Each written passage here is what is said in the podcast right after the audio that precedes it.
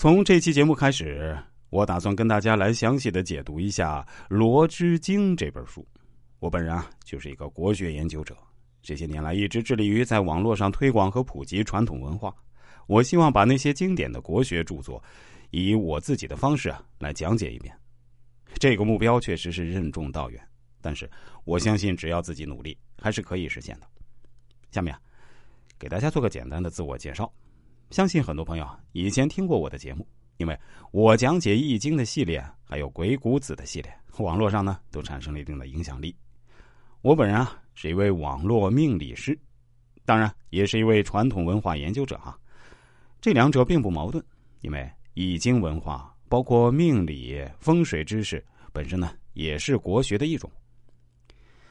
其实命理学的本质。就是结合传统文化的理论来规划我们的人生未来。每个人都会在人生的路上遇到一些困惑或者迷茫，很多人可能会寻求内在的自我消化，认为只要忍忍就过去了。这种方式其实未必是真正有效的。还有很多朋友会寻求外部的帮助，比如找亲戚朋友来聊聊天或者找心理咨询师去看看。这两种方式各有优势。但也各有不足。找亲戚朋友聊天的好处呢，是他们对你比较熟悉，能够给你一些人生的指导；但是不足之处在于，亲戚朋友未必具有很高明的见解，也没有过专业的相关知识，很可能最终是好心帮了倒忙。在跟他们聊了一通后，反而你对人生更加迷茫了。而心理咨询师当然是具有很出色的专业素养。他们会懂得合理的疏导你的心理问题，但是不足之处在于，他们没法帮你真正解决问题。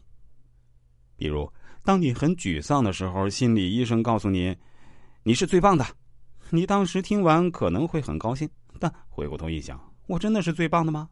这就解决我的人生困惑了吗？实际上未必啊，你的困惑仍然还在那里。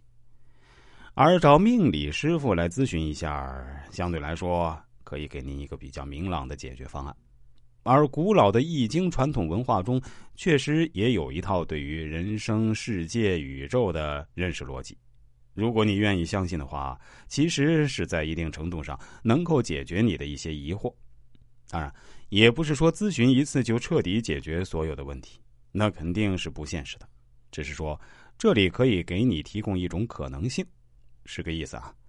如果大家如果想让我来看看，也一定要抱着正确的心态来哦。